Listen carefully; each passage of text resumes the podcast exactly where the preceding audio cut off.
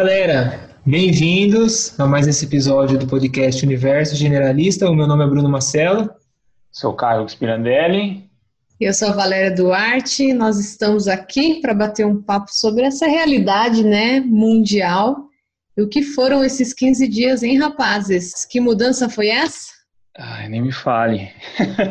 Mudou até o cronograma das, das nossas entrevistas e até das nossas postagens, né, Caio? Pois é, a ideia era, era subir uma entrevista, né, com muito massa que a gente fez, mas aí falando no Instagram, com, com o pessoal que segue no Instagram, o pessoal, a maior parte do pessoal uh, queria ouvir nossa perspectiva, ou queria que a gente explorasse esse, esse assunto, né, assim, o coronavírus, a questão da quarentena, né, do, do isolamento social, economia, sociedade como um todo, né, enfim, Sim. A ideia é a gente fazer um catado geral, talvez trazer perspectivas diferentes também para o público, né? De, do, de os fragmentos todos que fazem parte do que está acontecendo e desse caos todo, das incertezas, né? E, talvez dar mais clareza de algumas informações, organizar melhor as informações também. Porque... É, isso é importante.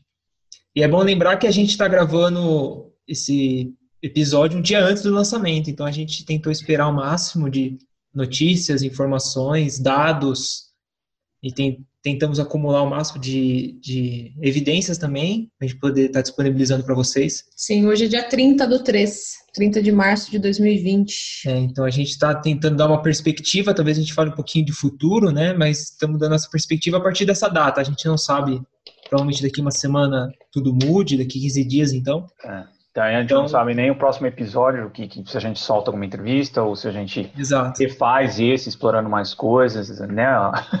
Eu não sei nem meu emprego como é que vai estar, tá, né? Daqui duas é. semanas, imagina o resto, né? Só para então, dar uma noção de, de data, né? Porque é muita informação a cada dia. Então a gente está se baseando aqui a partir do dia 30 do 3. Então só para ficar registrado também. É. Então eu acho que a gente pode começar, né? Então, acho que talvez falando sobre como a gente chegou nessa situação, né? Eu acho que tem várias tem várias questões que serão sendo uh, abordadas quanto a isso, né? De tipo o, da onde veio, para onde, quem é o responsável e tudo mais. Eu acho que a gente tem hoje de, de informações é, é que veio que o vírus, né, em si veio da China. Né? A gente, assim como alguns episódios que a gente fez mais eles mais densos, assim, de estudos nossos, esse aqui a gente também está deixando um link para um documento com as referências, tá? Uhum. Que aí a gente vai pedir, né, para vocês, vocês mesmos dar, darem uma olhada na, nas informações e se aprofundar, por conta, se aprofundar por conta, porque tem coisas que realmente a gente não consegue bater o martelo e falar, olha, tem muitas incertezas aqui, mas vale a pena se você não viu tal informação ir lá dar uma olhada. Então, esse episódio vai, vai seguir esse caminho. Né? Então, eu acho que, que você separou, quem que dá uma olhada nesses artigos? Eu, eu tentar passar para vocês. Bom, pensando em causa, né, da, da origem do, do coronavírus e tudo mais, existem já algum, algum pessoal da ciência, divulgador científico, que já está levantando esses dados, eu peguei deles, que desde 2007 os virologistas já estão apontando para um possível surgimento de, de epidemias e pandemias é, da China, né, do vírus ter surgido lá. Então eu peguei brevemente um recorte do, do artigo e eu vou estar lendo aqui para vocês. Em 2007, eles já diziam, as descobertas, entre aspas, tá? As descobertas de que o morcego ferradura são o reservatório natural do vírus SARS, nessa época começou a ter surgimento desse vírus, que é parente do coronavírus. E que as civetas, que é um outro animal, não me recordo qual que é esse animal, são um anfitrião para amplificação. Destacam a importância da vida selvagem e da biossegurança em fazendas e mercados úmidos, que podem servir como fonte e centros de amplificação de infecção, infecções emergentes. Então, acho que esse cenário de, de mercado, daqui a pouco a gente vai explorar um pouco. O Caio teve oportunidade de estudar um pouco isso mais, estudar não, né? De explorar isso através de alguns canais de, de YouTube, de pessoas que vivem lá. E a gente vai poder passar um pouquinho dessa realidade que acontece na China, que talvez seja bem distante do que as pessoas acreditam que seja a China, né, cara? Sim. E um artigo de 2019, isso aqui já bem recente, já apontando um cenário muito mais apocalíptico. É, entre aspas também, o que o artigo fala. É altamente provável que futuros surtos de coronavírus do tipo SARS se originem de morcegos, e há uma probabilidade maior de que isso ocorra na China. Portanto, a investigação de coronavírus de morcego se torna uma questão urgente para a detecção de sinais de alerta precoce, o que minimiza o impacto de futuros surtos na China. Então é, não é de hoje, né? É, já é uma coisa que já estava sendo prevista, né? E, e, hoje a hipótese que eles mais trabalham é que de morcegos é, passou para pangolins, né? Que é um, uma espécie lá que é consumida pela, pela população, uma parte da população, e dali para humanos, né? Então, para quem não sabe também, a gente vai deixar. É, eu acho que tem um livro muito interessante que fala sobre, sobre essa relação dos animais com vírus e doenças, que é o Armas, Germes e Aço, do Jared Diamond, que ele lista, né, sarampo, tuberculose, varíola, gripe, coqueluche, tudo isso veio do, da domesticação de animais e da proximidade com animais que a nossa espécie durante o processo evolutivo todo, não teve. A domesticação é algo muito recente, né, da, da, da nossa história evolutiva. E esse... em, relação, em relação a só para o público ficar ter mais acesso, tem um documentário no YouTube desse, desse livro. Se eu não me engano, são dois episódios. É, que a National mas... fez, eu assisti esses dias, vale muito a pena. Então, ele dá um bom resumo, assim, do que, que é a visão do... do... Jared Diamond. É, mas Ai, assim. Tem o lance também do desmatamento, né? Das cidades cada vez mais avançar para habitats selvagens, né? Sim. Deixando esses bichos cada vez mais coagidos, né? É, isso tem bastante a ver com, com na China, né? Com a história dos wet markets, né? Desses mercados úmidos. Mas assim, uma coisa que eu acho interessante é, eu não gosto do documentário, ah, James de Aço. Eu, o livro, é. É, não, eu achei ele, quando eu vi o documentário, eu já tinha lido o livro, eu não gostei porque simplifica demais algumas coisas, acho que é uma coisa que não, não vale tanto a pena. Eu, a uhum. princípio, eu sempre recomendo para as pessoas irem no livro desse, porque esse documentário em si eu não gostei muito, não. Acho que tem muita coisa que passa muito batido, tem, enfim. Ah, eu, eu, e tem algumas coisas controversas que o documentário faz, que eu acho que não passou na mão do Jared Diamond também. Então, mas eu uhum. focaria mais no livro, daria mais foco no livro. Porém, o, o, o documentário pode ser uma, uma, ideia geral do que, que rola, né? Talvez para essa parte de germes é uma coisa que não faz tanta diferença.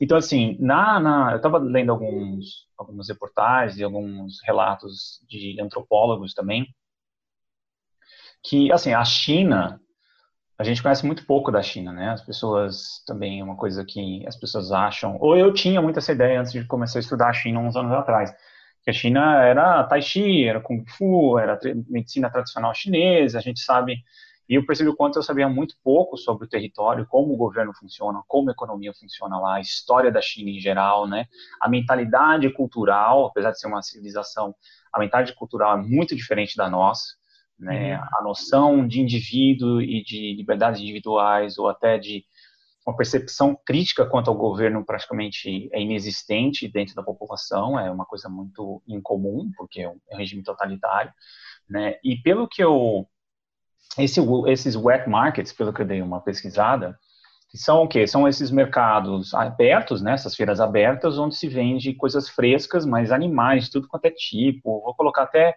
uns vídeos de, de de referência para vocês darem uma olhada, né? Então eles vendem de tudo, de tudo quanto é bicho selvagem, alguns. E eu estava dando uma olhada no, no, na história disso, né? E tem muito a ver com o processo do que o governo teve, do mercado lá interno teve, de, de restringir a criação de porcos e galinhas um, só para instituições maiores também, só para produtores muito grandes. Então, esses produtores muito grandes também baixavam o custo de, de produção, porque eles faziam escala, e o pequeno produtor não conseguia acompanhar esse preço. Então, teve toda uma questão econômica também na China de que as pessoas, conforme os centros urbanos foram se expandindo também, essas pessoas perderam esse mercado de galinha e porcos, elas começaram a explorar outras formas de ter renda. Sim. E aí, e como a gente lá é comum essa essa a busca por animais exóticos por uma questão medicinal, tem toda uma uma, uhum. uma questão cultural envolvida com isso. Então eles consomem esses animais também por uma questão de, de, de tipo, ah, o rim de tal bicho é bom para tal coisa. Então tem toda uma algumas superstições em torno do consumo de animais que empurra esse mercado também para algo para algo mais é, rentável para a população. Então, me parece que no final dos anos 90, que teve esse boom do, dos mercados úmidos, né, dos, dos wet, markets.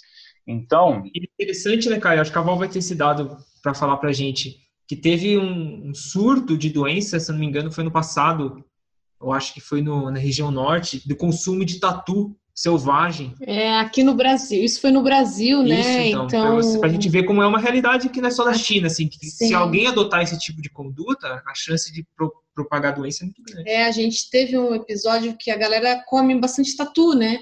Só que daí as famílias começaram a pegar uns tatus selvagens e começou a vender nas rodovias. Daí as pessoas começaram a comer esses tatus e eles pegaram tipo, eu não lembro se era um fungo, mas também no pulmão. Uhum. Então, aconteceu morte no Brasil por ingesta de animal não convencional que estava contaminado, né? Isso uhum. foi aqui no Brasil, né? Sim, então, inclusive um dos vídeos que está listado ali, que tem uma, uma, um título um pouco sensacionalista, né? A China que, que eles não querem que você veja, porém são caras que moraram muitos anos na China, acho que mais uns 15 anos, e documentaram, fizeram documentários viajando de moto pela China toda. Então eles têm registro, muito, muito registro. Então nesse vídeo eles fazem registro do quão comum é, tipo assim, uma, uma cachaça com um pássaro com pena, com cobra, com tudo dentro daquele pote, a galera tomando aquilo, sabe? Então tem essa questão cultural, tem essa questão econômica da expansão dos wet markets. Então você tem uma bomba relógio, né? De tipo Exato. uma questão econômica local também, porque a gente sabe que o estado lá ele ele também é uma economia planejada até certo ponto, ao mesmo tempo que é em paralelo alguns livre mercado, eles fazem essa mescla, né? Então, se o governo determinou que, que tal região é para tal coisa, a população não pode fazer aquilo lá, então ela tem que correr atrás de, outros, de outras formas de ganhar vida. Então, algo rentável, que foi em termos também de, de preço, seriam esses mercados úmidos, né? Então, isso bate direto com essa questão de inúmeros locais por onde para onde esse vírus, onde esse vírus poderia ter se desenvolvido, se passar por esse processo até atingir humanos. Era uma questão de tempo. E, inclusive esses artigos, eu vou listar eles também, falam da problemática de você na China proibir por completo os mercados úmidos, né? Porque ele é fonte de renda para muitas pessoas lá. Então a, a real viabilidade disso, mas a gente sabe como é, né? Assim, a gente sabe. Eu sei como é o governo chinês, né? Ele vai fazer o que é necessário e a população é segundo plano, né? Mas as autoridades, por esses dois, só esses dois, imagine quantos tem, que o Bruno citou, as autoridades já estavam ligadas que um desses artigos até termina falando que é uma bomba relógio, já sabiam Sim. que era uma bomba relógio. Exato. Então, e cai porque também essa noção, acho que a gente, a gente vai começar a explorar isso, dessa ideia de conspiracionista, né? Que a China que criou o vírus. De laboratório. De laboratório e tudo mais. Então, esse cenário já mostra que possivelmente veio de uma fonte que a China não tinha esse controle. Uhum. Né? E, e, tem um outro estudo também já mostrando que fez mapeamento do, do vírus e, e por comprovação de, de mapeamento genético do vírus mostra que ele realmente teve uma linhagem, que ele não foi uma produção de laboratório. É, porque assim, a, a produção de laboratório ela tem que ter uma quebra, né? De uma manipulação genética, ela vai ter que ter uma quebra de, de contato com outras, com outras amostras de vírus. Mas se mutações comuns acontecem com esses vírus, você consegue traçar uma relação entre eles, né? Então eles conseguiram, inclusive a hipótese maior de ser o, o esse tatu de lá, né? O pengolim que eles chamam, pangolim que eles chamam, é, porque eles acharam essa similaridade já com o vírus. O DNA, então, né? Eles fizeram o DNA, né? Não que tenha achado ainda, mas a hipótese maior é essa. Então, assim, a questão da, da conspiração também é muito de ignorância desses processos básicos ah. da evolutiva, né? E, é mais fácil explicar também, né, cara? É, eu ia falar explicado que eu falar e também é mais fácil simplificar isso numa mensagem de WhatsApp, né? Então fica mais fácil. Não, porque aí foi os Estados Unidos que criou, depois foi a China que criou. E, que... e aí é uma questão que eu sempre levo em consideração antes de acreditar ou pensar nessa questão de conspiratória, e que eu acho que muita, muitas pessoas usam em vários âmbitos, até num âmbito econômico é muito comum, né? Não, empresa tal que fez tal coisa.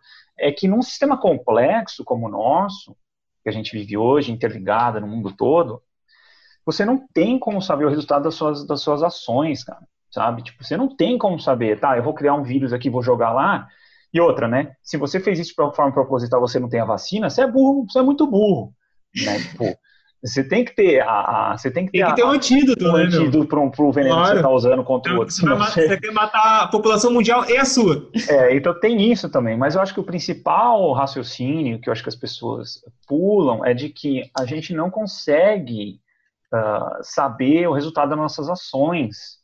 Uh, e a gente vê o quanto isso aconteceu recentemente, intervenções em outros países, por exemplo, pelos próprios Estados Unidos, ou entre países diversos. Você tira um ditador do governo, fala, pô, agora só vai melhorar.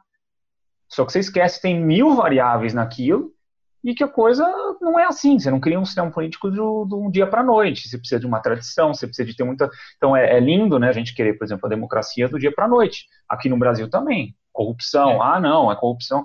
Não, cara, é um processo complexo. Tudo é um sistema complexo que às vezes gera é, é, gerações, demoram gerações para arrumar. Eu acho que essa pressa de informação e de internet, eu acho que me estragou essa percepção nossa de tempo. Uhum. Mas assim, a conspiração é sempre assim. Eu penso assim, cara, qual é a possibilidade do cara pensar isso e funcionar do jeito que ele quer? Então, assim, pô, começou na China, zoou a China. Depois falou, ah, não, foi só isso que levou. Agora os Estados Unidos que é o epicentro. Então, tipo, não tem como ser algo planejado. Né? Não faz o menor sentido. E a gente é. volta de novo nessa nossa mente de tentar algo linear e algo uhum. é, de simplificação, né? De A causou B. Exato.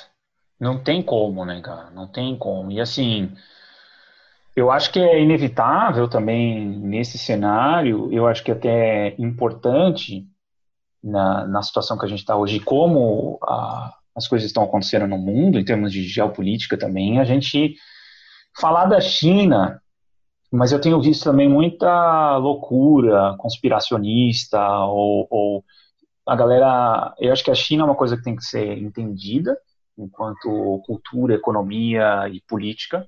Só que eu já vejo uma galera muito louca falando que tudo é China agora, tudo é comunismo, tudo. Então assim, eu, eu queria explorar esse assunto também, mas sem dar corda para isso. É mais para trazer informações que eu sinto que as pessoas não têm mas com o pé atrás, que eu tenho, porque é muito fácil você cair num redemoinho de, de besteira, né? Então, claro.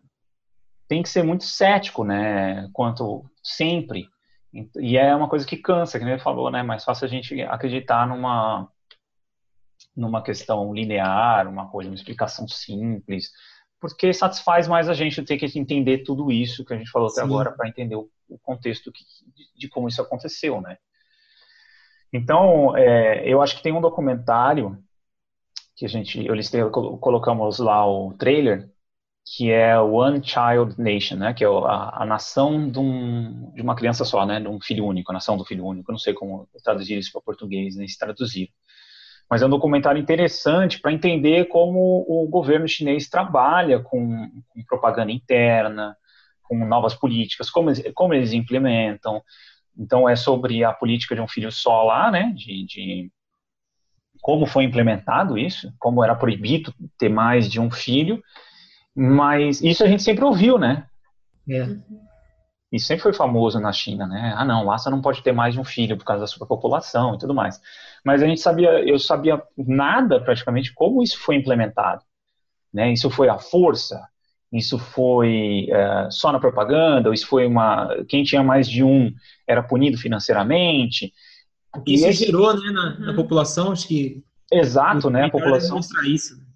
É, a população que a gente tem hoje na China é resultado dessa geração, né, que passou por esse processo como um todo.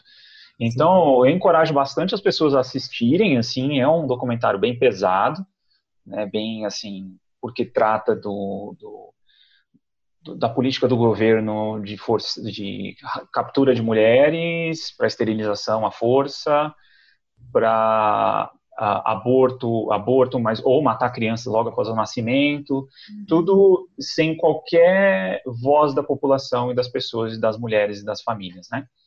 E, e o quanto de corrupção teve nisso tudo também. Então é um documentário legal porque ele é feito por uma chinesa que, que saiu de lá recentemente, teve filho nos Estados Unidos, e ela veio a se questionar sobre isso, assim, putz, agora eu lembrei desde a minha infância das propagandas de um filho só, e ela voltou com uma outra ótica para o país dela, para conversar com as pessoas, e ela começa a conversar com o bairro, e aí é legal o documentário que ele mostra como funciona o governo chinês em termos do micro para o macro, porque aconteceu também na, na questão do coronavírus, quando o médico, isso tem evidência para caramba também, quando o médico, isso já é dado como pelo nível de evidências que tem, a China não consegue mais falar que não aconteceu. Mas é que teve um médico, né, que chegou à frente primeiro e falou, galera, olha, tem um vírus novo aí. Né, e o governo foi lá e falou... até a China pediu, pediu perdão, né? Ah, depois pediu perdão, porque pegou mal, né? Isso antes. Mas aí você entende, é, é, legal esse documentário que você entende como funciona a organização do bairro. Do bairro tem um cara que é responsável pelas outras esferas, são um nível hierárquico muito forte, né? Então é o cara que chegou a informação do médico, o cara falou, opa, não, é meu local aqui. Se eu se der algum, alguma coisa ruim na minha região, eu vou ser punido lá em cima. E o cara que está em cima de mim também vai ser punido com o cara lá de cima. Então você tem um sistema de, de supressão de coisas que estão acontecendo de ruim é, na sociedade e que foi aconteceu lá. E o cara foi lá, tomou um, o processo do Estado, né, tem até a documentação do médico que tomou teve que assinar um documento falando que ele não vai espalhar mais notícias falsas e tudo mais. E depois deu tudo isso aí. E aí, eu lembro na época, para mim, falei, pô, nunca pensei que o governo chinês ia ruir por aí, né? Porque é uma ineficiência do sistema extremamente hierárquico. Né? É uma fraqueza, né? É uma fraqueza que ninguém estava vendo na época. Então, isso tem a, diretamente a ver com como esse vírus se, se alastrou sem controle e como e hoje a gente sabe, né, a gente vai falar sobre isso também, como esse atraso ele é extremamente prejudicial, ele é tipo uma né, questão de isolamento, de você tomar atitudes o mais cedo possível, ele tem resultados muito significativos a médio e longo prazo. Então eles perderam essa mão. Caio, a organização política então da China atrapalhou com que isso for possibilitou tivesse... isso acontecer é, tivesse, sei lá, um impacto só local e não mundial, né? Sim. É, é, basicamente a liberdade de expressão, né? Sim. Então, se você tem uma liberdade de expressão que é levada a sério e que você tem direito de falar aquilo e as pessoas acreditarem, você tem muita chance de propagar uma informação positiva, né? Só que por esse cenário de controle que existe lá, talvez essa informação tentou ser apagada e isso gerou uma consequência. Né? Exato. Consequência. E é bem interessante, assim, ver no documentário do One Child Nation, é que mostra isso mesmo, assim, né? Tipo, ah, quem tá ali tem que executar, senão o cara de cima vai ser, vai punir você porque ele vai ser punido. E a, tem, a, tem, tem as condecorações também dessas escalas políticas do micro para o macro. Então, quem conseguia, por exemplo, na, é, esterilizar mais mulheres ou ser mais bem sucedido, uh, uh, sucedido no processo de controle populacional, era condecorado, ganhava mil coisas do governo, aparecia na TV, né? Tem toda uma coisa muito louca de uhum. propaganda estatal de lá, que é inacreditável quando você vê, porque assim, é teatro, é música, são, é criança, é na escola, eles têm música para essas campanhas têm música para tudo. Eu acho que o coronavírus não deve estar sendo diferente também. Então é bem chocante ver é, isso. Eu como penso também, Caio, é nesse cenário de números que a gente está vendo, porque a gente está tentando olhar para os outros países, pelo menos os países, igual aqui no Brasil, a gente está tentando olhar para os outros países, como que é esse crescimento do, de infecção populacional e tentando tomar as medidas que basicamente eles estão tomando, né? Tentando olhar eles como espelho.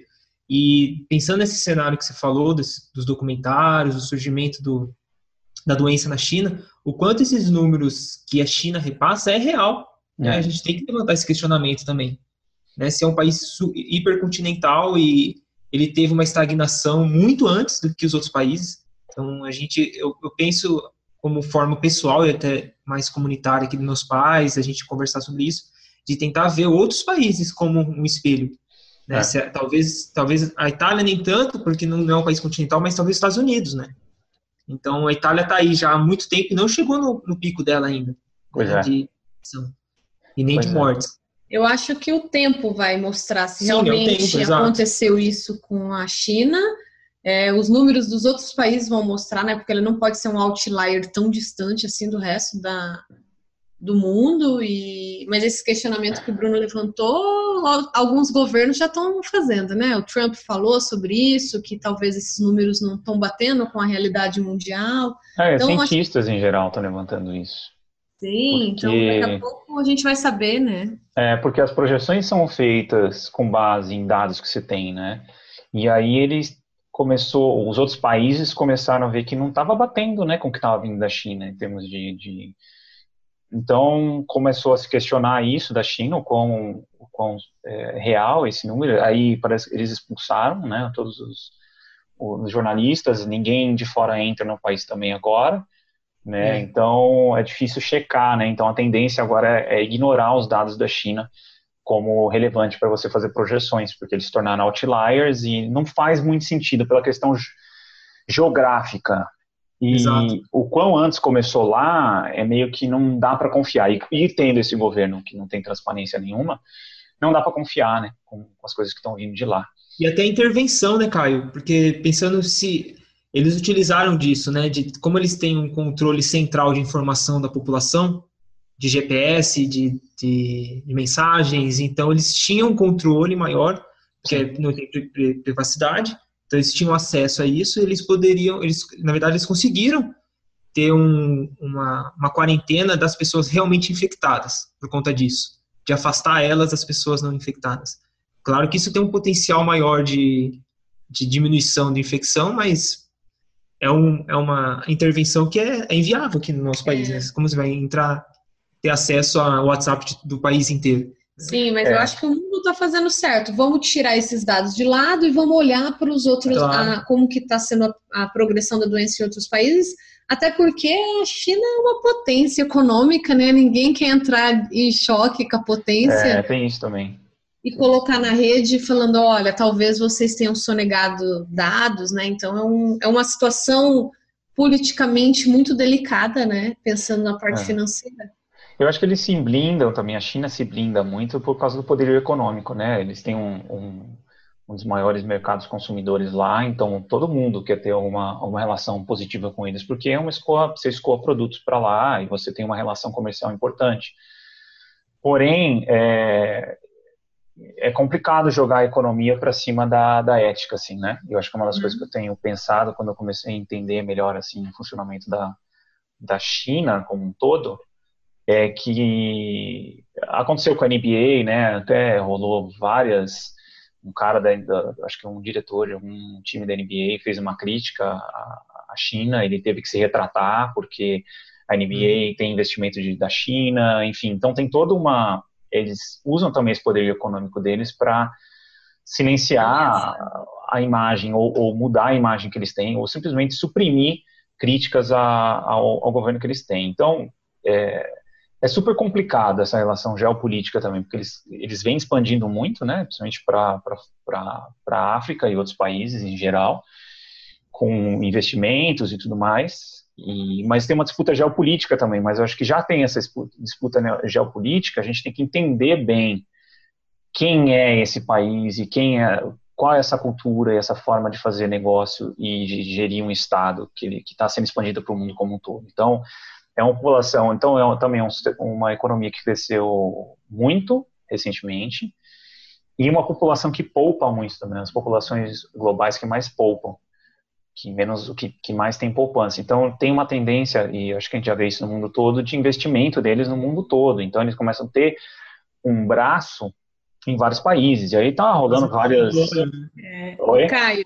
Quase um monopólio, né? É, eles vão é complicado, assim, não, e de novo, né, vou repetir aqui de início, um, com um pensamento muito conspiratório, mas tem que prestar atenção, tem que saber o que está acontecendo, eu acho que é importantíssimo hoje, todo mundo tem que parar para estudar e entender um pouco como a China funciona, né, em, em termos de geopolítica, e de costumes, ética, valores, a população, a população é vítima disso tudo, né, no final das contas, então tem que tomar cuidado com isso também né, não, é um, se a gente quer hierárquico, né, a maior parte da população nem sabe o que está acontecendo.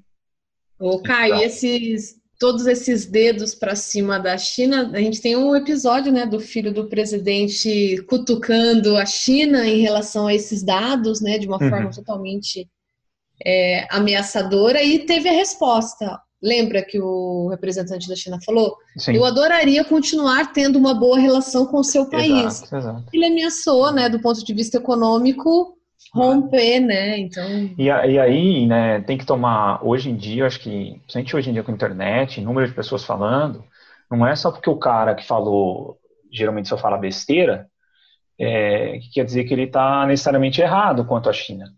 Uhum. Então a gente tem que ter um, a gente tem que ter uma linha de estudo própria para tirar a própria conclusão, mas nem sempre porque o cara acertou uma mão, ele está acertando todo o resto, porque tem essa tendência também hoje, né? Ah, você está falando tal coisa de tal cara porque você está apoiando ele. Isso está uhum. fazendo que, com que os nichos ideológicos fiquem cada vez mais fechadinhos, né? Hoje em dia a gente tem que ter uma e a proposta aqui nos podcasts que a gente fez até agora, até de polarização política, é um deles, é mostrar o quanto mais informação você tem, mais difícil fica você fechar um nicho ideológico fechado. Você tem que analisar de acordo com as informações que tem. Só que a gente não foi projetado biologicamente para fazer isso, né? A maior parte do tempo é mais fácil a gente cair para conclusões lineares e rápidas, né? E a então, gente explorou isso no podcast da polarização sobre o quanto a emoção é muito mais forte, né, nessas tomadas de decisão para que lado eu vou do que a razão, né? Sim. Então, assim, tem que analisar com calma, cada caso é um caso, tá? É, por exemplo, eu ouvi notícia, nem sei se é verdade, mas que o, o canal Bandeirantes estava tendo algum investimento de fora da China, estava tendo investimento pesado, eu vi esses dias, mas não me aprofundei. Mas são coisas para só prestar atenção, sem paranoia, porque a galera usa disso para alimentar uma linha ideológica, uma paranoia que às vezes não existe. Mas ficar de olho e entender. O mais importante, eu acho que é a gente entender melhor essas coisas que a gente está falando da China, né, hoje. E aí eu acho que a gente pode, assim, acho que disso, vocês têm alguma coisa a dizer mais sobre a China em geral? Não, não. Então é isso, galera. Eu acho que é legal os vídeos lá, que também dá uma explorada nos vídeos que, que a gente vai deixar para vocês darem uma olhada. E eu acho que a gente então enfrenta agora que é a nova realidade, né? É, eu, eu tava discutindo isso com a Val, né? Discutindo entre nós também, né? O que, que a gente vai publicar no próximo episódio, se a gente publica a entrevista que a gente tem com um super cientista, vamos deixar o pessoal é, curioso. vontade aí, curioso. É, ficando à vontade por enquanto. Mas decidiu, não, vamos ter que falar sobre essa realidade, né? E analisando assim junto com a Val, eu observei que parece que todos os episódios que nós gravamos, é, muitos levantam a bola para a realidade que a gente está vivendo. A gente utiliza esses episódios para tentar significar, ressignificar é, o que a gente está vivendo. Eu fiquei hoje. pensando, esperei, nossa, parece que o, o, o, episódio do generalismo, né, faz muito sentido agora nessa realidade. Ou possibilidade de escolhas, né, a polarização, principalmente agora. Daí eu comecei a pensar, assim, por que, que, que esse momento une esses episódios, né? E acho que eu vou tentar levantar essa discussão, que eu acho que talvez no nosso episódio, como tem a biologia evolutiva por trás, esse cenário que a gente está vivendo é um momento em que ela se aflorou. Né? Então a gente tem essa, voltando no outro, no outro episódio, que é de economia, talvez a economia humana está bombando agora, né? Porque a gente está falando de sobrevivência, a gente está falando de vidas, né? a gente está falando de saúde, Troca. a gente está falando de relacionamento, distanciamento. Né? Então isso aflora aquilo que nos, nos une como pessoas no mundo inteiro, né? que é a gente ser homo sapiens. Então acho que o fato da gente ter a biologia evolutiva por trás, a gente pode usar as narrativas dos outros episódios para poder viver e encarar esse momento. Então, para quem chegou agora, não não está familiarizado com o podcast, a gente convida vocês a dar uma é, explorada, aproveitando a quarentena, né? Dar uma explorada nos episódios. Faz uma maratona aí de episódios. Exato. Então, talvez a gente pode discutir agora um pouquinho, né, do que, que esses episódios, né, pode ter fazer sentido agora, né? Uhum. Colocando o tema central como o Covid-19 e a pandemia dentro dos tópicos, né, que a gente tratou. Sim, eu, eu acho que o, o é, é, bate tudo, né? Eu acho que a, que a, questão do generalismo, que é a capacidade de transitar também por conhecimentos e saberes, né? E você transferir esses saberes para para navegar no mundo de hoje é uma coisa essencial, principalmente porque é muito fácil cair nessas linhas ideológicas, então é muito importante cair nisso, né? A questão da ciência também, putz, cara, hoje estatística, Tem né? Crise. Estamos em crise científica, eu vejo, né? Em, em, quando a gente coloca como que o vírus atua, o que, que a gente vai fazer, a ciência está no centro disso. Sim. E hoje a gente vê uma crise mundial das pessoas que têm entendimento científico. Então, é cientista tentando explicar para a população em geral um conteúdo muito importante que pode salvar a nossa vida, governos é, estaduais é, não entendendo o que está acontecendo em relação à ciência. Eu acho que esse é, episódio. Hoje, acho que a ciência ela, tá, ela que está tomando o rumo da humanidade agora, né? É. Mas está tendo resistência, eu sim, sinto a resistência. Sim, com certeza, mas os governantes, a maioria, estão se baseando né, no que a ciência está falando, né? Exato. Então não tem como fugir dela agora, ela está sendo o centro do, da direção do mundo, né? É, da tomada que, de decisão, né? Na tomada de decisão, como sempre foi, né? E, Deveria eu... ser, né, uma parte do tempo, mas é, hoje está claro a importância dela, né, para isso, assim, de, de, você ter dados e quando e, e, o preço que você tem, por exemplo, que tá falando da China, quando você tem dados que não prestam, né, tipo que não, é. que não isso também é extremamente uh, perigoso. Mas a ciência consegue ver, né? Tipo, Exato, peraí, consegue identificar. Esses dados isso. não estão se comportando conforme é, o que está se comportando em outro país, né? Mas eu acho que é uma excelente oportunidade para o público leigo ter acesso a como a ciência é construída e como a ciência é feita, né? Então a gente tem um exemplo aí é, bem claro do que aconteceu, por exemplo, com o, o Dr. Drauzio Varela, que no começo de janeiro ele fez um vídeo falando, olha, isso possivelmente uma gripezinha, vai passar. Só que as coisas foram avançando do ponto de vista científico, estudos foram feitos, que ele teve que fazer de novo um vídeo falando, gente, peraí, não é mais aquilo que eu falei. Só que a sociedade, no geral, não tem a capacidade de entender que a ciência é dinâmica. Sim. E agora, né, olha como está trazendo tem... grandes problemas por falta de conhecimento científico de como ela progride, né? Exato. E que você tem outros dados, né, que você ignorou antes. Então você, não é que ignorou, que você não sabia. Você não sabia que a propagação desse vírus era de forma tão rápida ao ponto de entrar, colocar em risco o sistema de saúde como um todo. Esse que é um principal que as pessoas não entendem.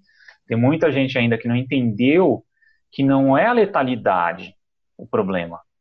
O problema em si é o sistema de saúde não comporta todo mundo ficar com isso ao mesmo tempo.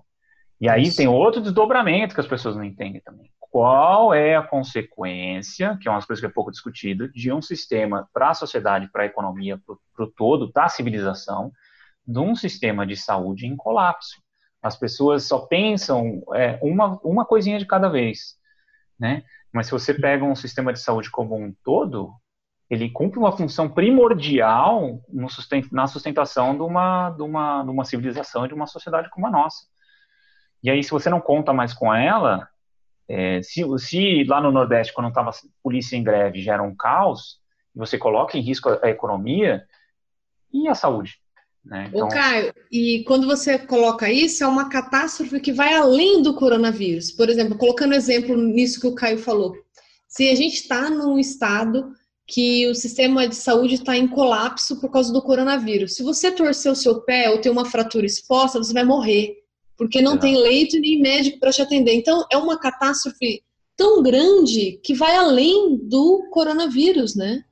Eu acho que, é, é para mim, é o ponto principal, assim, que falta uh, falar pela mídia e as pessoas em si conversarem com as outras. É, bota na cabeça assim, então você põe todos os hospitais de São Paulo em colapso e todo mundo trabalhando normalmente, ou a maior parte da população trabalhando normalmente. E aí você, ou seja, como aconteceu em outros países, né? O número de mortes é tão grande que você não consegue gerir. Você tem que, aconteceu, acho que foi na França, colocar um monte, de, tiver que começar a colocar corpos num, num, num bagulho de, de patinação. De patinação do gelo, né? Porque não consegue. E aí você fala assim, tá, é um país de primeiro mundo. Então imagina aqui, e aí você fala assim, ah, o cara teve um AVC, o cara tem um ataque cardíaco, o sistema de saúde está em colapso. Não tem como ir. Qualquer coisa começa a, a ficar na tua casa, começa a ficar no, no, no local. E, e, aí tem morte no local, você tem maior proliferação de vírus, você tem corpos entrando, entrando em estado de, de, de, decomposição. Agora imagina isso num ambiente que não existe em outros países, como aqui, numa, numa favela, grande, uma grande concentração de pessoas, e você achar que isso, juntamente com uma fragmentação do discurso político e da política, você achar que isso não.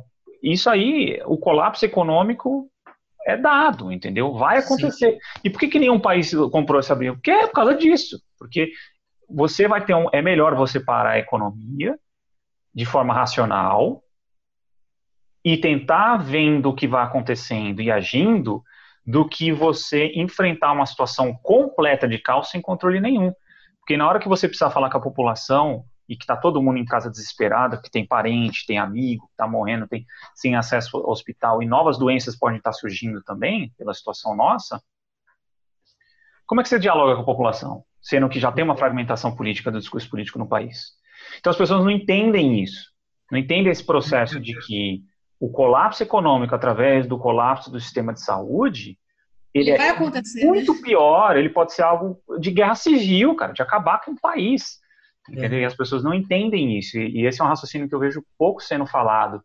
E o quanto isso é central na organização econômica e social que a gente tem em grandes centros urbanos. Ô, Caio, e tem um, outra coisa também que eu sempre falo para vocês, a gente falou ontem, e pode ser muita ingenuidade, né? Os brasileiros no geral, né? Porque eu tenho acompanhado um pouco comentários em redes sociais, os brasileiros no geral achar que o mundo inteiro vai sofrer uma crise econômica advinda desse vírus, menos a gente, que se todo mundo amanhã sair para trabalhar, a gente vai estar tá livre dessa crise, pelo amor, né? Como o Caio disse, ela já vai estar. Tá. Essa crise ela já existe, né? Eu é. tenho uma crítica, eu tenho uma crítica ao indivíduo, a pessoa em si que está enxergando isso, na verdade não está querendo enxergar. Eu volto muito para o episódio de possibilidades de escolhas, né? Então acho que ele, ele é um episódio que a gente falou um pouquinho de, de ambientes assim, né? Que você não tem, não tem possibilidade. Tudo que você vê hoje no mundo ou que você tem como realidade, ela pode simplesmente de um dia para noite não se ter mais, não existir. E, e, é um cenário, eu vi um psicólogo falando, é um cenário de luto, né? É uma morte. Então você não querer encarar que a, nossa, a sua realidade já mudou é você não é, é a negação. Então, primeiro, primeiro resposta que uma pessoa tem quando alguém morre, por exemplo, um ente querido, não, é, né? é, é a não, não, né? É uma indignação de não querer enfrentar essa realidade. E é biológico isso. E o que eu vejo é que as pessoas não estão conseguindo encarar que a realidade já mudou, que o mundo não é mais o mesmo e a gente nem sabe se ele vai ser o mesmo novamente. Não é querendo ter uma visão catastrófica, mas a gente pode discutir isso mais para frente. Mas o mundo mudou. Depois desses, dessas últimas semanas, a gente tem que encarar como um, um luto mesmo. E, e eu, e pensando, trazendo um pouquinho para nossa narrativa, eu estou trazendo, eu e a Val, a gente está vivendo esse momento como um, uma introspecção mesmo, né? De tipo, é, nosso trabalho, será que vai ser o mesmo daqui para frente, né? Será que é, as nossas relações em público, será que vai ser as mesmas? Então, eu acho que a gente tem que encarar isso de forma bem realista, com o pé no chão, mas a crítica minha é que as pessoas não estão querendo se aprofundar no tema, principalmente... Pra não sofrer também, né? Sim, então, é, não estão querendo se aprofundar no tema de como funciona a disseminação da doença, de como quais são os números reais que ela pode gerar de, de mortes, qual é o risco de contaminação. Então, as pessoas não estão querendo se aprofundar muito nisso por uma negação. Então elas não estão querendo entender que a realidade já mudou, que a realidade dela já vai mudar e, ela fica meio que cega. Então se alguém surge com, com dados, com né? dados ou com uma explicação que esse tem problemas piores do que esse, então o problema econômico é melhor que a, a morte da doença, a pessoa adere e fala assim, não, então vamos olhar por outro prisma. Vamos olhar pelo prisma econômico agora. Ou, ou começar a criar culpados, né? Então, todos os governadores do Brasil que estão é, aderindo ao isolamento, agora eles são culpados por fazer com que o país não vá para frente. Né? Então é muito mais fácil você é, significar a sua vida colocando a culpa no outro do que dizer, não, a partir de agora mudou. Né? E, e não adianta a pessoa querer que isso passe logo para ter a vida que ela tinha antes, que essa vida talvez nem exista mais, né? Talvez os seus clientes não sejam mais os mesmos, e assim por diante. É, eu acho que é, é um momento de luto mesmo, a gente tem que passar por isso e viver isso e transmitir isso, né? Eu vejo com meus, meus pais, principalmente, a gente está aqui longe, é, dos nossos pais e estamos programando para ver quando que a gente vai visitar eles, quando que a gente vai sair daqui de São Paulo. Mas o que eu tento passar para eles é tentar enxergar esse cenário da forma mais real possível e se preparar para o futuro, né? Então, não querer ficar se apegando a, a mensagens simplistas de WhatsApp, de explicações fáceis. Então, é, é, se aprofundar no tema, encarar e digerir isso. Né? Acho que o momento é de, de gestão mesmo dessa realidade. E tentar usar as ferramentas que você tem, né, para fazer com que isso fique mais palpável. Né? Então, a gente pode entrar no tema que a gente falou de religião, né? Então, pessoas que talvez não consigam enxergar isso de uma forma um pouco mais dura, né? Pode se apoiar na religião, pode se apoiar, igual eu e o Bruno, a gente tem meditado todo dia, a gente tem se aproximado mais do yoga, que é uma forma com que a gente consiga equilibrar a realidade, que talvez não esteja tão agradável né, no momento, mas uma paz, uma, um momento de você conseguir pensar qual é o seu papel né, nessa sociedade de uma forma mais tranquila, né? Então, as, as religiões foram né, desenvolvidas e criadas possivelmente em momentos assim, né? De muita necessidade, de estresse, e pode, nesse momento, fazer a diferença na forma como que cada um, do ponto de vista individual, encara uhum. essa crise. Sim, sim. É, eu acho assim também a, a situação principalmente econômica, ela é realmente nunca se viu nada igual, né? É sem precedentes. Então, mas é difícil prever exatamente uma empresa, empresas em geral não conseguem ficar fechada 15 dias, um mês, entendeu? não tem como, assim, porque ela tem um, um ela tem um, um, custo operacional, né, um, que a, acaba sendo alto, né, as pessoas às vezes também uh, não entendem isso, às vezes, também, que tem, eu entendo o desespero das pessoas com a parte econômica, a questão simplesmente é que ela tem que entender o outro caminho, né, que é a, a, a possível consequência de não parar a economia. Então, e eu entendo, por exemplo, o país, que os Estados Unidos é um país, é o país mais rico do mundo, né? Então ele consegue prover coisas para a população em termos de, de, de, estabilidade financeira por um certo período de tempo muito melhor que aqui. Aqui não se sabe direito ainda as contas, como é que vão fechar quanto a isso. Qual a consequência disso a médio e longo prazo. Porém, é, o risco que se corre ao por um sistema é, um sistema de saúde em colapso, ele é simples, nenhum país quis pagar para ver. Nenhum. E vai ser a gente que vai pagar, né? É, vezes... é porque, então, e eu, eu entendo que a gente é um país mais pobre, é um país com uma população mais frágil, mas, a meu ver, o outro caminho, ele tem, ele vai punir ainda mais essa população do que se você focar na, na economia, deixar a economia rolar. Então, assim, não tem resposta fácil.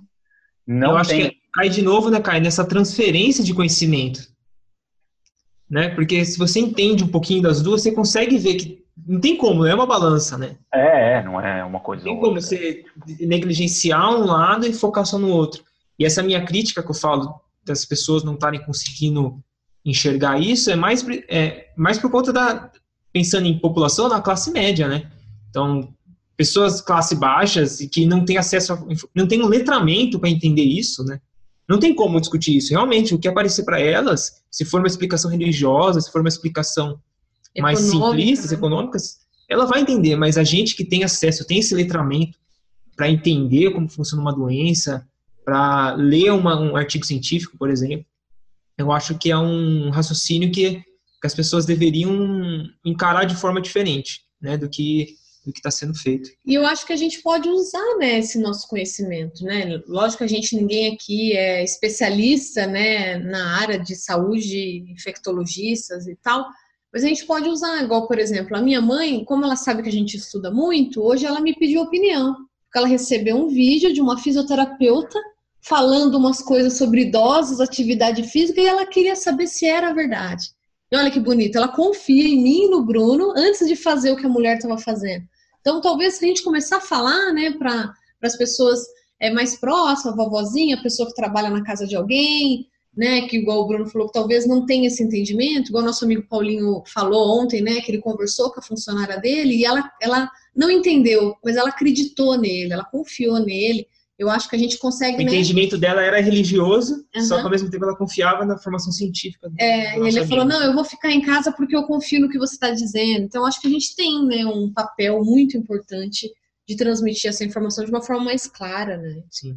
Sim, e aí tem, tem todo um debate, né, de tipo, do, que bate em economia humana, economia de mercado, é quanto que vale uma vida em termos econômicos, né, em termos financeiros. Então, é, e tem pessoas que levantaram esses dados, né? O quanto que, o quanto que, qual o percentual do PIB que vai embora com uma população morrendo? Uma é, grande é, parte da população um morrendo. Né? Tem um estudo que foi publicado, até vou puxar ele para agora, que tem mais é, sequência. Um estudo publicado na The Lancet em 2019. Né? Qual era a ideia, né? E que dá para a gente trazer para esse contexto atual qual que é essa relação de troca entre vidas que são salvas com a pessoa fazendo quarentena ou vidas que são perdidas pela fome e pelo desemprego?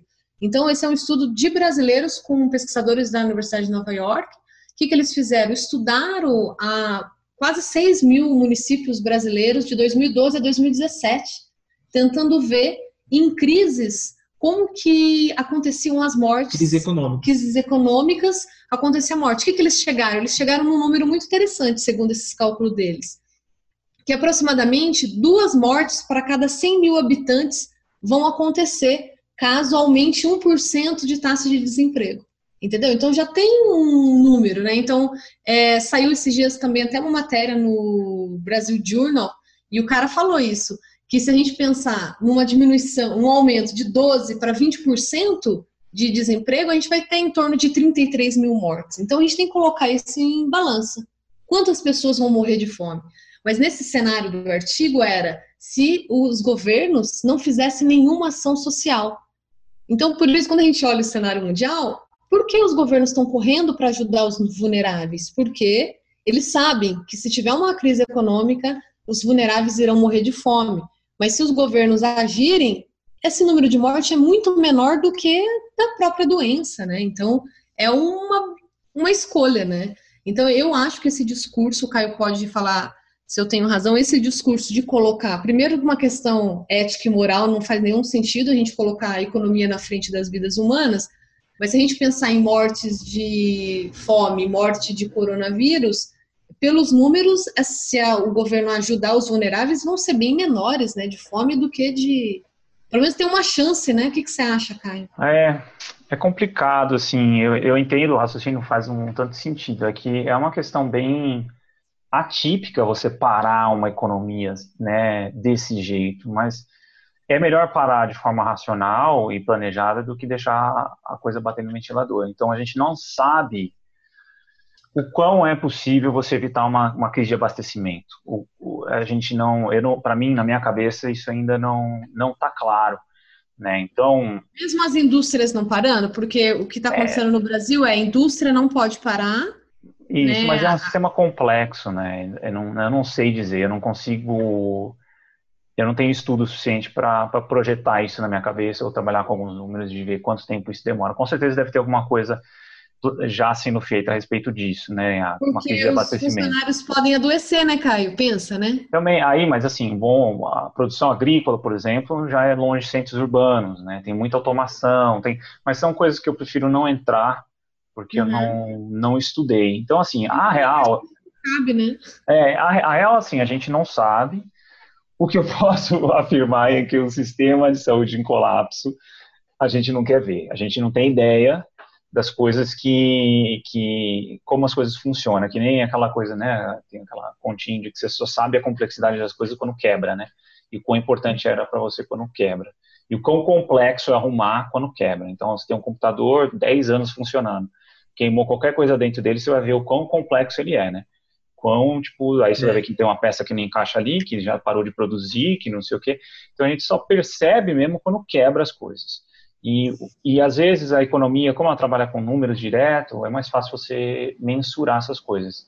Mas quando a gente está falando de, de, uma, de seres humanos em conglomerados em grandes centros urbanos e com uma variabilidade de possibilidades de coisas ruins acontecerem, cara, eu acho que nenhum, eu acho que todo, todo mundo que parou para pensar já viu que não dá para arriscar isso. Não dá para arriscar ter um sistema de saúde completamente colapsado e com um monte de gente morrendo.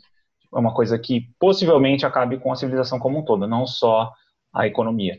Né? Então, eu acho que é complicadíssimo.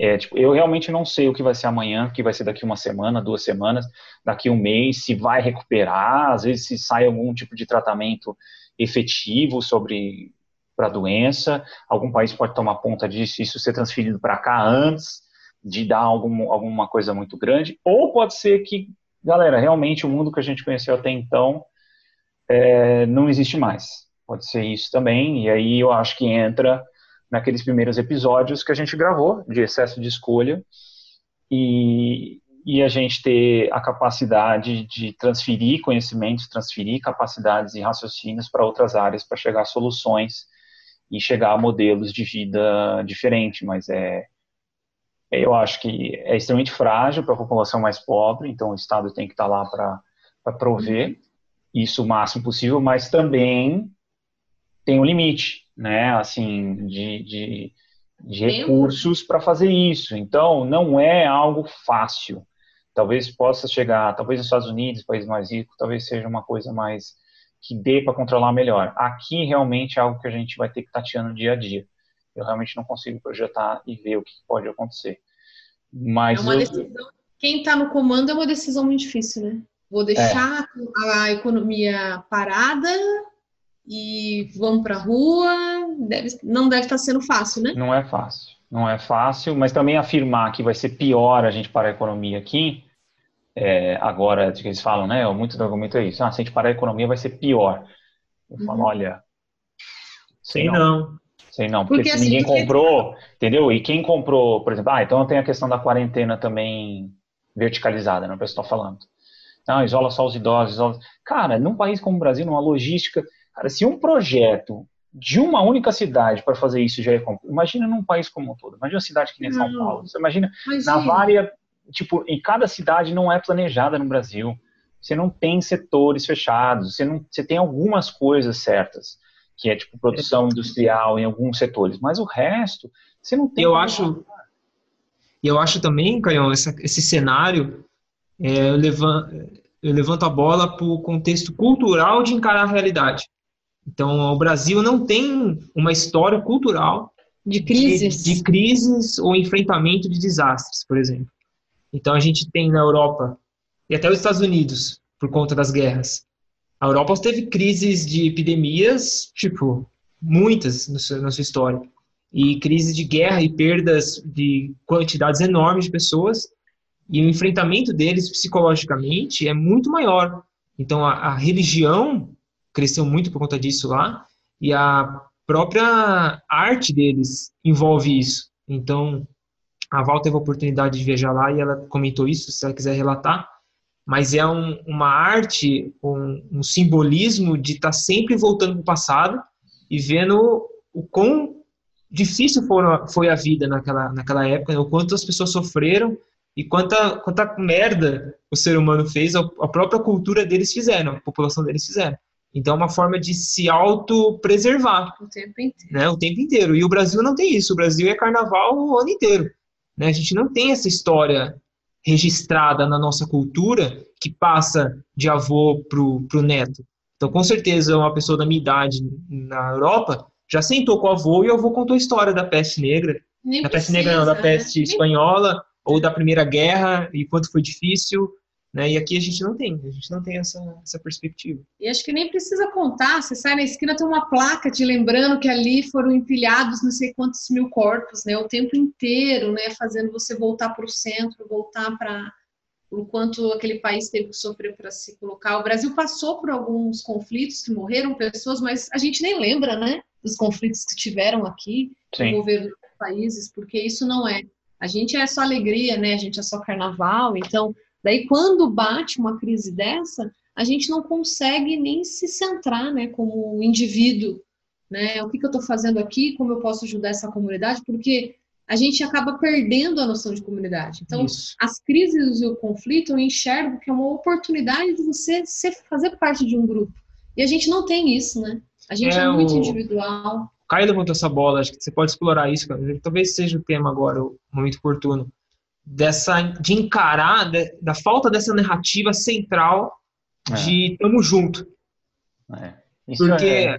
sei lá, o Japão, por exemplo, que passou, putz, os caras, meu, a bomba de Hiroshima lá destruiu o país. E em sei quantos anos os caras conseguiram retomar, e olha a economia deles. Mas foi uma, uma cultura de. Vamos para frente? Vamos para frente, vamos superar isso junto. Né? Eu acho que talvez não seja um contexto só do Brasil, talvez seja uma narrativa mundial de, dessa, dessa visão de vamos passar por isso, não vai ser fácil para ninguém, mas depois que passar tudo isso, vamos fazer esse mundo girar de novo. Entendeu? Acho que não, sei lá, agora não é o momento para ter discussão se o que tem que fazer tá certo ou tá errado. Criar inimigos, achar culpados, né? É, eu acho que a, a gente numa sociedade de massa, né, cara, e galera, é tipo a questão narrativa, é importante para manter todo mundo junto, né? Para tipo, para solidariedade, para a gente poder ter outros pontos de apoio também da. Sim. Porque é isso, cara. Se a gente vai precisar de muita solidariedade, a gente vai precisar. Então, quando você tem uma narrativa central, que tá todo mundo no mesmo barco, fica muito mais fácil você articular. Agora, cada hora fala exatamente uma... isso. Eu acho Estamos todo mundo no mesmo barco. Eu acho que falta, talvez, um líder-líder, né? Que junte, é, né? Exato. Se cada um quiser ser o seu próprio líder, vai ter, acho que, muito cacique, né? É. Falando e cada um indo para um lado, né? É, Alguém sociedade... tem que ter essa narrativa, né, Caio? Eu acho. É, tem que ter essa narrativa central, entendeu? E isso é o mais perigoso, eu acho. Porque você cria solidariedade com as pessoas que você, que você tem afinidade também, mesmo que seja fictícia, né? Então, é, a gente trabalha isso enquanto espécie, né? A gente é uma característica nossa, a religião é isso, né? Você cria uma algo uh, algo em comum que une essas pessoas, né? Então, a falta de liderança política num, e, e numa clara comunicação, que está pensando no melhor da população, e, cara, é essencial para até para se der merda, entendeu? Porque se der algo uhum. ruim, a gente vai precisar estar tá muito inspirado, a gente vai precisar estar tá acreditando no vizinho, vai precisar estar disposto a abrir mão das coisas que a gente tem para dar para os outros. E isso é muito difícil quando você tem uma fragmentação política, né? Então, e até para uma retomada de pós-caos, pós, é extremamente essencial, senão você, quer, você cria uma guerra civil e, uhum. e, o, país fica nessa. A gente tem vários exemplos, né? De, de, fragmentação política no mundo, até de ditaduras que caíram, mas por ter, não ter uma voz única, uma narrativa central mais, você tem um cenário pior do que, que você tinha com, com o ditador. Então, você tem, é muito importante essa narrativa central, e isso é uma das coisas que mais me tira o sono, assim, nessa situação toda, sabe? É, é não ter esse senso de coletividade, esse senso de, de nem que seja nação, não ligo, entendeu? De, já tive na minha militância política no meio anarquista, mas quando se pensa em sociedade de massa e sobrevivência na escala que a gente tem, a gente precisa ter alguma, alguma voz mais central, mais que passe tranquilidade, que passe inspiração e que, que é isso. É que nem teve países que foram devastados por guerras e se recuperaram muito rápido, mas por quê? Porque tinha um senso de coletividade, tinha uma cultura disciplinada, tinha mil coisas acontecendo que possibilitaram isso, né? Então não é simplesmente o um acaso. Então, isso mais me preocupa, aí junta com rede social, isso junta com ignorância científica e fragmentações e fragmentações, sabe? E aí a galera também na internet quer problematizar tudo, sabe? Ah, não, você fala isso, mas para isso é privilégio. Pra... É tipo, galera. Não é hora, né, pessoal? Menos, né, velho? Tipo, você nem, ninguém sabe o que vai acontecer. Para de ficar, sabe? A, é uma coisa ridícula também hoje da internet. Já tem é problema demais, né? Para as pessoas criarem outros problemas. É, e aí a galera nem estuda, nem, tipo, sabe, nem vai a fundo e fica querendo dar carteirada em todo mundo. Acho que tem uma.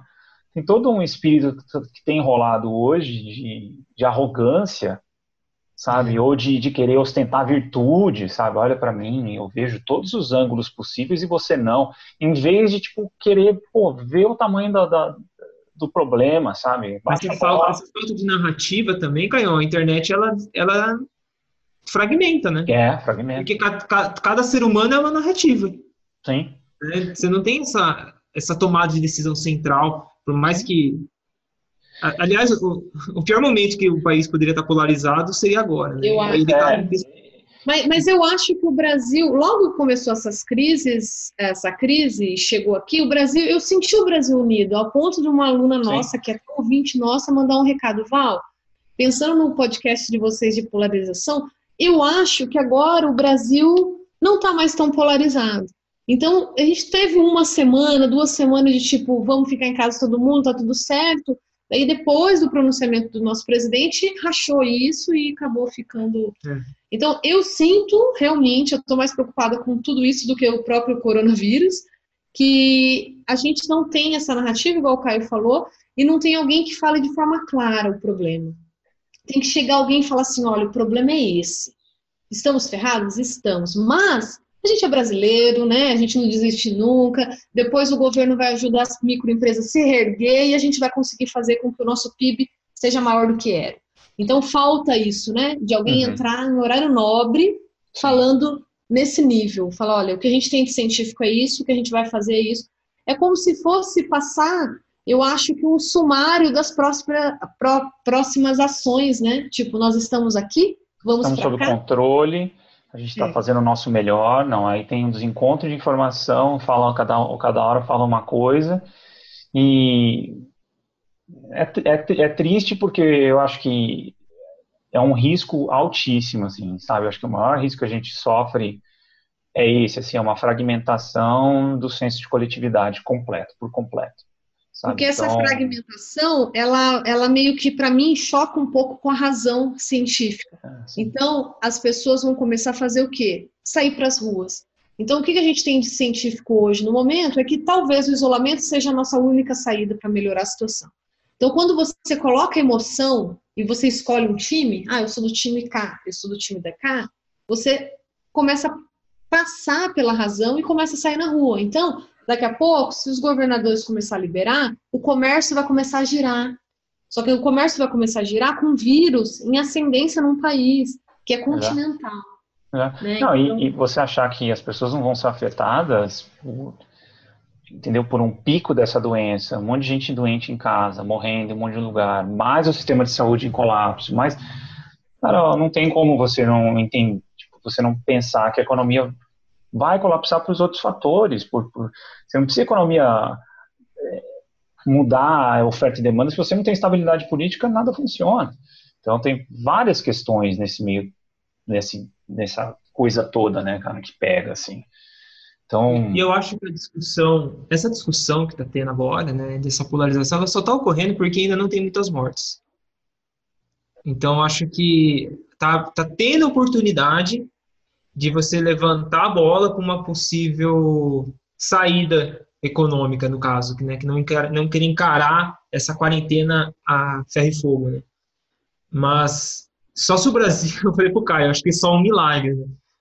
Só se o Brasil for um outlier total, assim, ser um ponto muito fora da curva do que está ocorrendo nos outros países, porque a tendência não tem como vai acontecer. O número de, de mortes aqui no Brasil vai ser alto. Não é, não, não é à toa que estão construindo hospital dentro do estádio, né? Que estão aumentando desesperadamente o número de leitos. Então a gente, eu brinquei hoje com minha família, não, não afrouxa o cinto que o carro vai bater. Uhum. É, continua com o cinto apertado, meu, porque a gente vai ter que encarar isso para frente. E essa discussão só está ocorrendo porque a gente tem centenas de mortes só. Sim. Só né? Porque daqui duas semanas, isso aqui, a tendência é desse número ser gigantesco.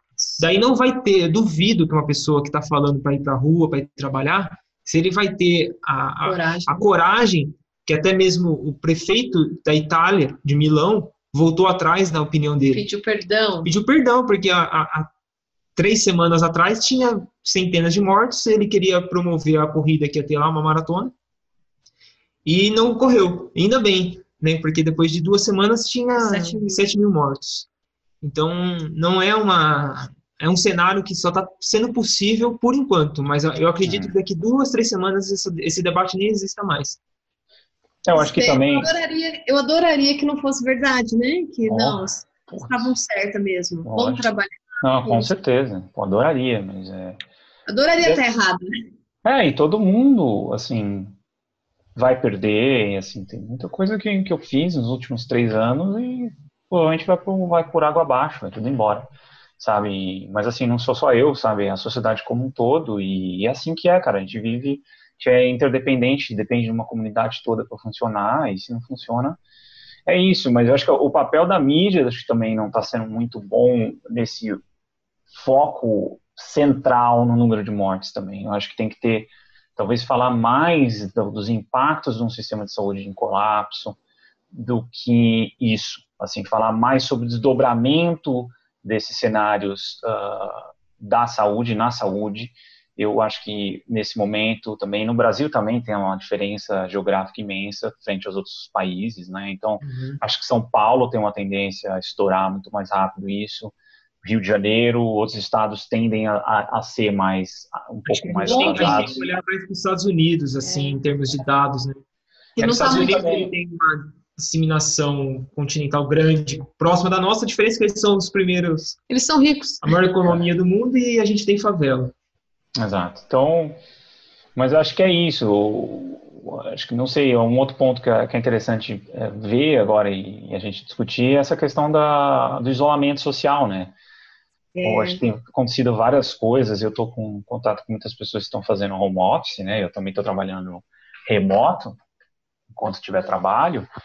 Então, mas é interessante ver, assim, as mudanças, né, de, de percepções das pessoas. Eu acho que na, tem coisas que, que funcionam muito bem quando a economia tá, quando tá tudo funcionando, né? Eu vi, por exemplo, a questão do Uber, né? Tipo, pô, se você não tem um carro, né, e tem uma emergência agora que está nessa crise, você começa a ter um problema, né? Você não pode chamar um Uber agora. Não tem Uber. Tem Uber, tem táxi, né? Então tem várias coisas que você começa a ver que funciona muito bem quando quando está tudo funcionando legal.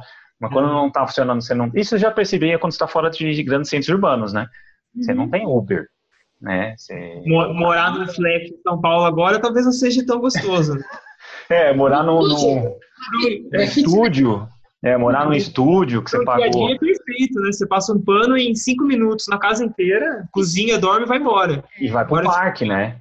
Ficar um mês lá dentro desse. Exato.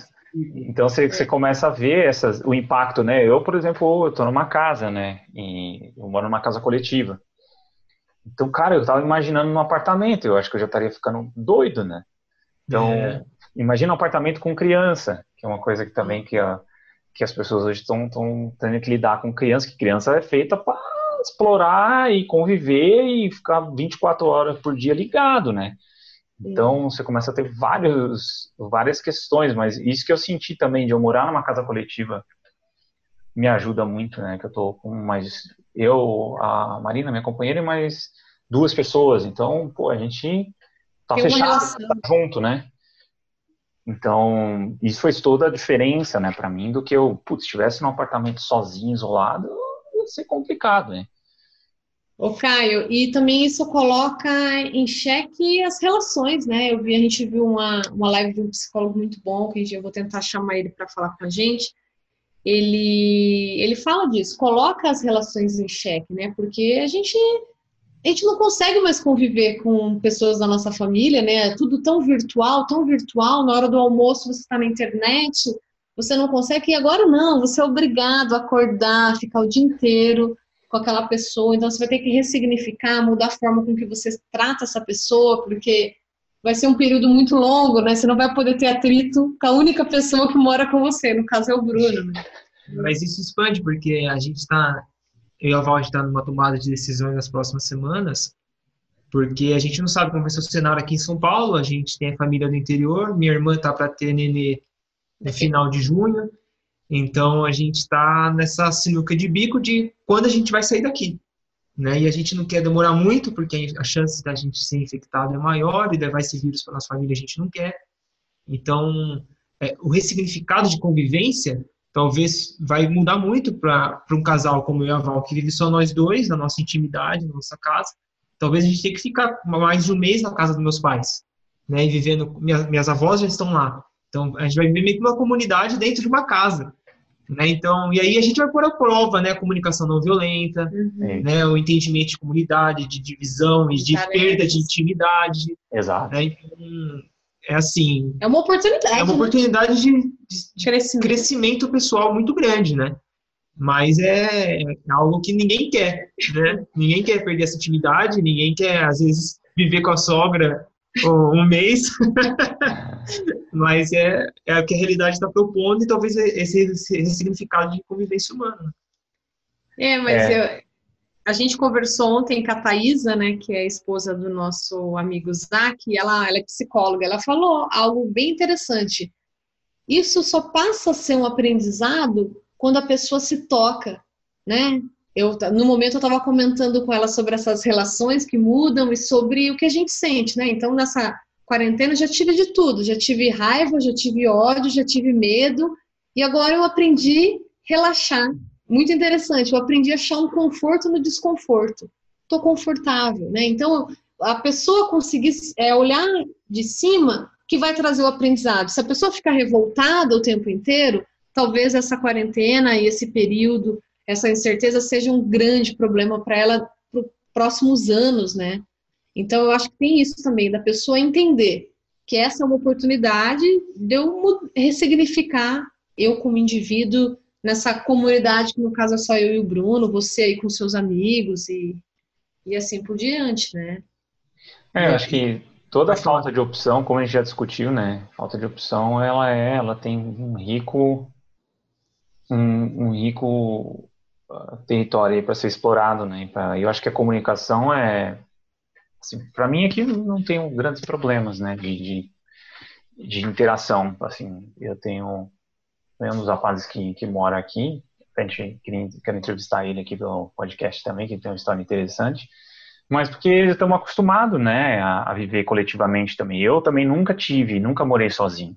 Assim, digo, digo de ter uma casa só para mim, ou só para mim e minha companheira. Sempre morei, minha vida inteira eu morei em casa coletiva. Assim que eu saí da casa dos meus pais, eu só morei em casa coletiva.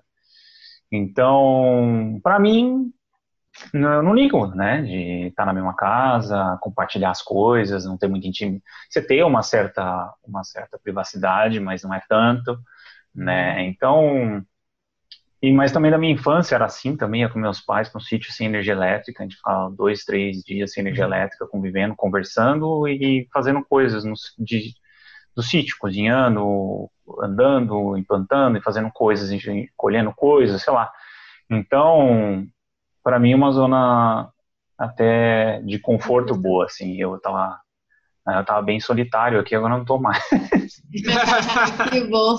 Ai, doideira, né? Mas assim, são perspectivas que cada um vão ter, vai ter a sua própria experiência, né? O que me que eu vejo às vezes é que por mais que as pessoas tenham na palma da mão acesso a muita coisa, elas não exploram para tentar resolver esses problemas. Assim, acho que a comunicação, a gente já citou mil vezes a comunicação não violenta. Eu acho que agora é um bom momento para para pegar um, pegar online aí, pegar ler junto, sabe, com a, com a galera em casa, porque, cara, é uma coisa que você usa pro resto da vida, você vai te ajudar no emprego, te vai te ajudar em tudo.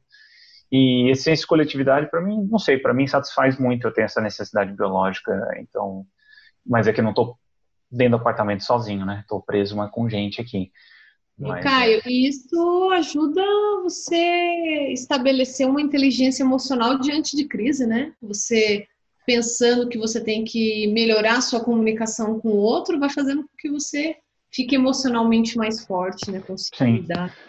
É, teve até um, um, amigo meu perguntou, e aí, Caio, né? Porque eu sempre tive essa, essa questão de, de ter conhecimentos para sobreviver em situações extremas e tudo mais.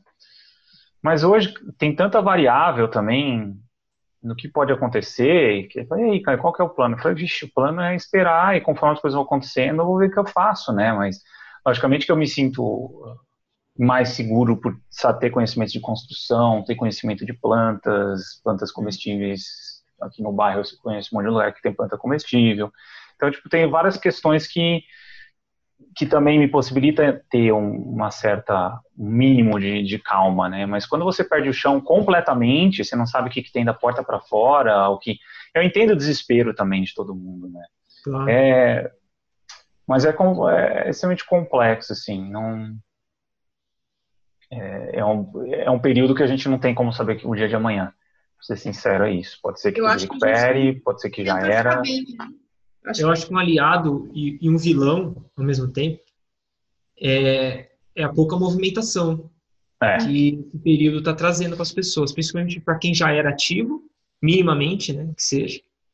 É, eu pensei no número de passos, né, que eu sempre estava ligado no meu no aplicativo quantos passos eu dava por dia. Eu nem abri esses dias, porque imagina, eu tô só, só ando com a minha cachorra na rua para ela ir fazer xixi. fazer xixi cocô. Então, o gasto calórico diário meu reduziu muito.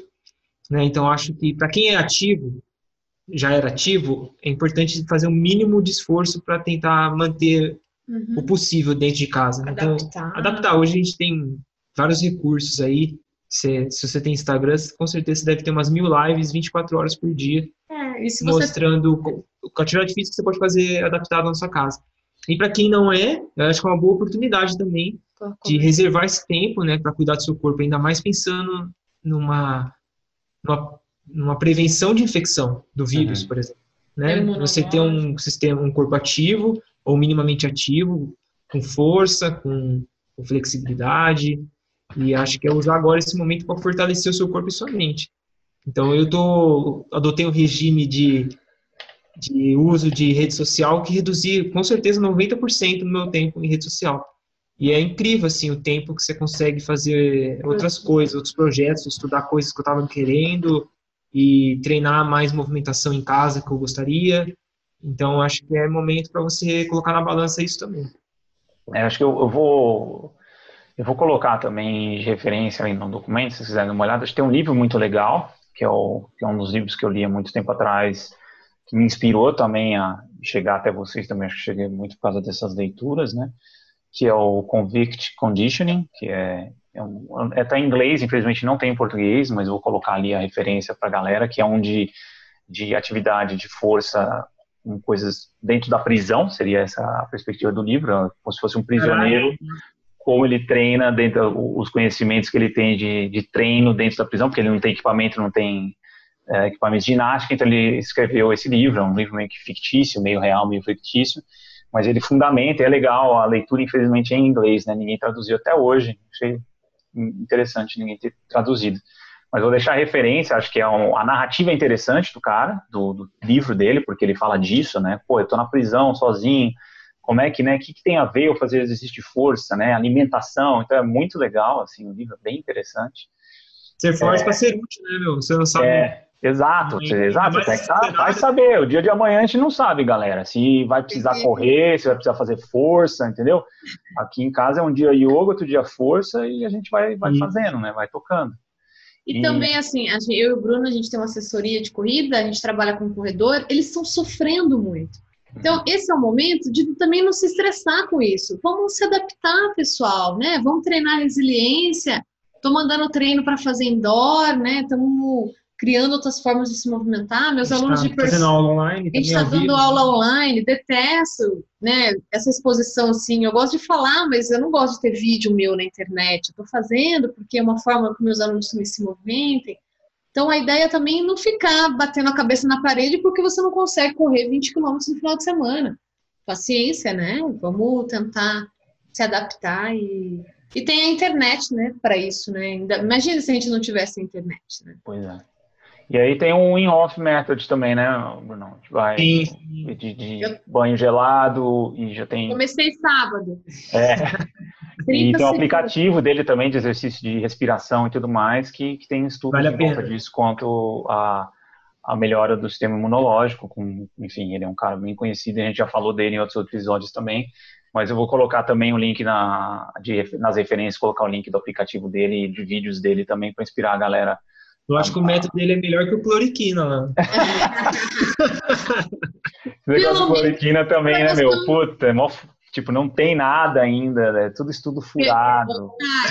Pelo menos o banho gelado com a respiração tem uns artigos aí comprovando. Pois é, o cloriquina não, e a galera tá jogando tudo em cima disso aí, meu. Puta, tá complicado também, mas aí outro mais duas não, horas. Tem outro episódio para isso. Não, é. esse já entra no episódio do que tá fudendo o Brasil, né? Que tá fudendo o Brasil. Pois é, é, acreditar nesses milagres aí, você não, não tem referência de estudo de qualidade nenhum ainda, é tudo loucura. Né? Então, esquece, não vai. Muito só por uma coisa muito de sorte será, mas não. É, é pouco provável que isso aí vai, vai ter alguma coisa interessante. Eu acho que a gente podia uh, finalizar, né? Acho que com é, sim, de cada um em geral, né? E eu acho assim que eu tenho para falar para a galera em geral é o seguinte: tem muita gente falando besteira, muita, muita gente falando besteira.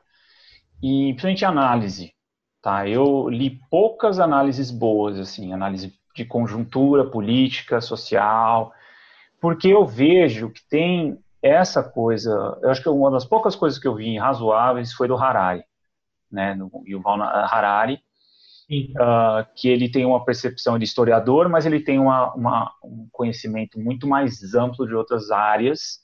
Então ele talvez, apesar de que eu acho que ele às vezes problematiza demais e dá pouca referência de onde pode ir as coisas, mas ele é um dos caras que, que dá para confiar. Mas do resto, eu vi cada análise furada, assim, da galera acadêmica super quadrada, que não percebeu que o mundo mudou de umas décadas para cá, sabe?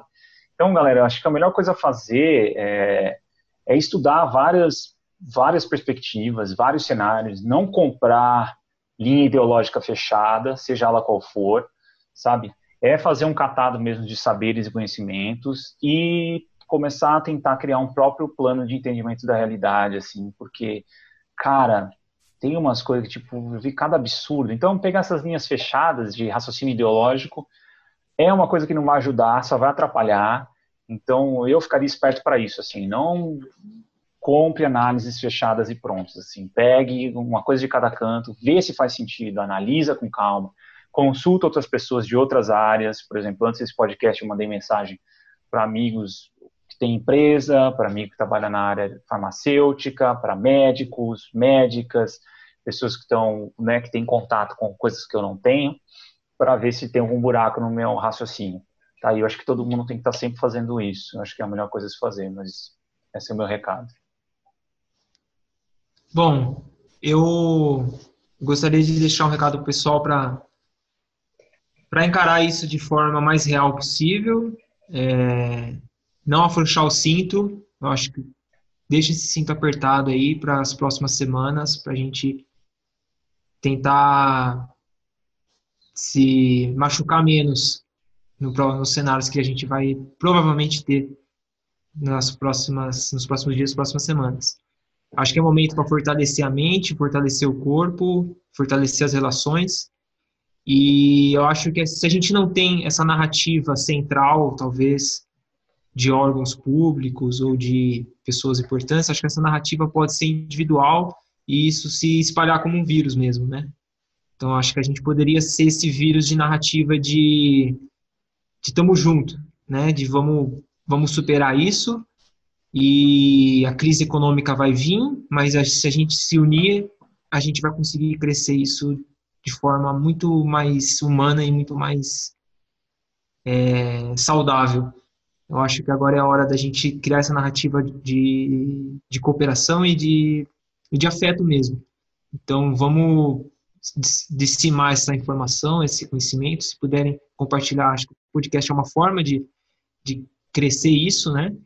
A gente não sabe como vai ser as gravações dos próximos, a gente, talvez a gente vai ter que decidir aqui, se entrar muita informação nova, a gente ter esse tempo Parte agora dois, né? de quarentena, poder estudar mais assuntos para poder trazer para vocês. Mas é isso, pessoal, se cuidem e, e a gente está aqui, precisando da gente, tem nossos contatos, se quiserem mais informações, às vezes recebe algum artigo, alguma coisa do tema que não é da área, manda pra gente, a gente tem contato com outras pessoas, outras pessoas mais expertas também, e a gente tenta ajudar de forma mais específica e individual.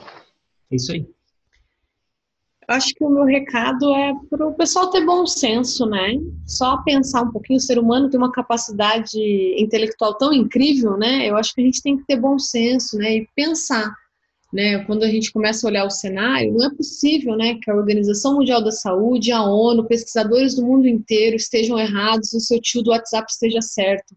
Né? Só aquele, aquele voltar para a consciência né, e para a racionalidade, eu acho que é importante esse momento de ter de saber onde você está pisando, né? Porque quando a gente sabe onde a gente está pisando, às vezes a gente não gosta da realidade, mas é isso que vai fazer com que a gente haja de uma forma mais coerente, né? Eu acho que tentar se manter equilibrado e saber que A gente não vai ser diferente do mundo, a gente vai passar, todo mundo vai ter que passar por essa crise e a gente vai passar de cabeça erguida e estejam bem, né? Tentem não entrar em pânico porque não vai ajudar em muita coisa. E eu acho que é isso. Tentem se movimentar o máximo que vocês puderem. Precisar de alguma ajuda, alguma dica, só escrever aqui. Acho que todo mundo sabe que eu sou educadora física. Eu posso ajudar minimamente, né? Quem estiver totalmente perdido, de alguma forma, a gente pode ir ajudando de forma descompromissada, tá bom? É, a gente tem o, o, perfil no Instagram também. A gente não tem, não usa muito ele para fazer live nem nada, porque uhum. sei lá, né? Pra gente, acho que já tem muita informação por aí. Acho que o podcast é uma maneira de a gente dar alguma coisa mais direta e sólida. Né? Organizada, né? É, mas se ah. as pessoas, se, se, tiver uma demanda por isso também, nada impede a gente usar mais lá.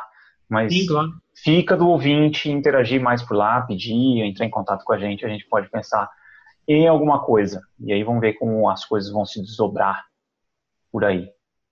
E acho que a gente espera voltar com informações melhores, né, no próximo. É, tem duas semanas, que, ou seja, vai estar tá, vai tá muito diferente tudo. O mundo vai ser outro daqui duas semanas, é muito louco. E vamos ver o que rumo que a gente vai tomar com isso aqui até lá.